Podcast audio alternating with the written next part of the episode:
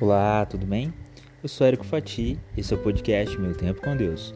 E hoje eu quero compartilhar com vocês a palavra de Deus que está em Romanos, capítulo 5, verso 18 e verso 19, que dizem assim: Pois assim como por uma só ofensa veio o juízo sobre todos os homens para a condenação, assim também por um só ato de justiça veio a graça sobre todos, todos os homens para a justificação de vida, porque como pela desobediência de um só homem muitos foram feitos pecadores, assim pela obediência de um só muitos serão feitos justos. Hoje eu quero falar sobre a vitória sobre o pecado. Lá atrás, quando Adão e Eva desobedeceram a Deus, eles quando comeram o fruto da árvore do conhecimento do bem e do mal, pecado passou a fazer parte da natureza da humanidade.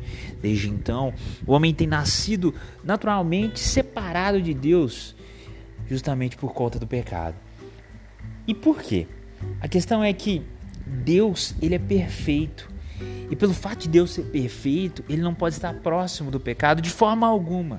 No Antigo Testamento, os israelitas tinham que sacrificar com uma certa frequência um cordeiro sem mácula nenhuma, sem nenhuma imperfeição, para expiação dos seus pecados.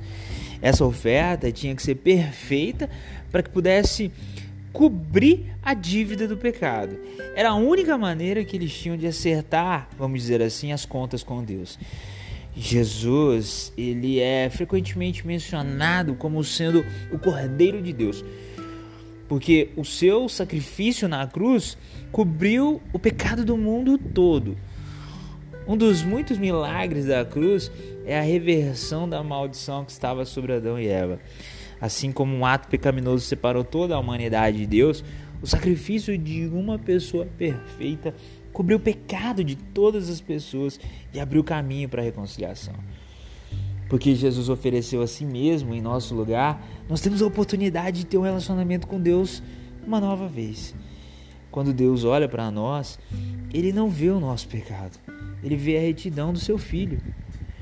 Ao entrarmos nessa semana pascual, passemos um tempo refletindo acerca desse incrível presente que Jesus nos deu quando a vida dele cobriu o nosso pecado a vida dele cobriu a nossa morte.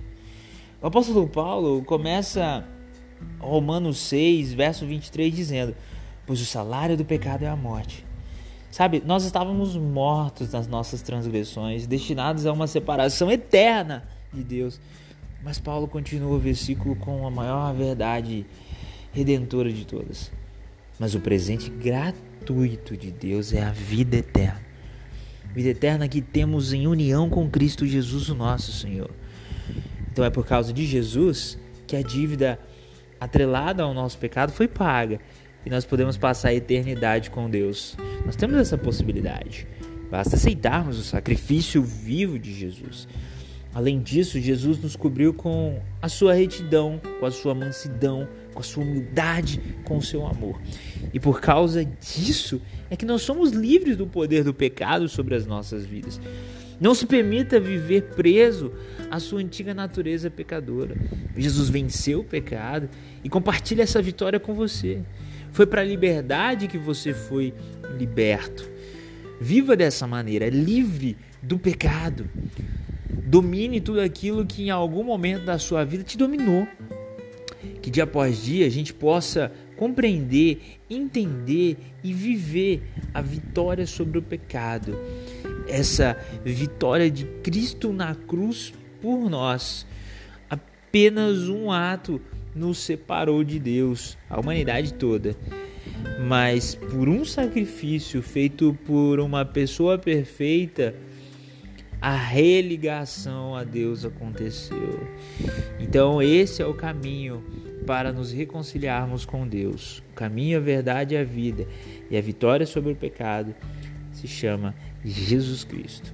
Que nessa semana você medite sobre Jesus em todo o tempo volte-se para Ele. Que Deus te abençoe.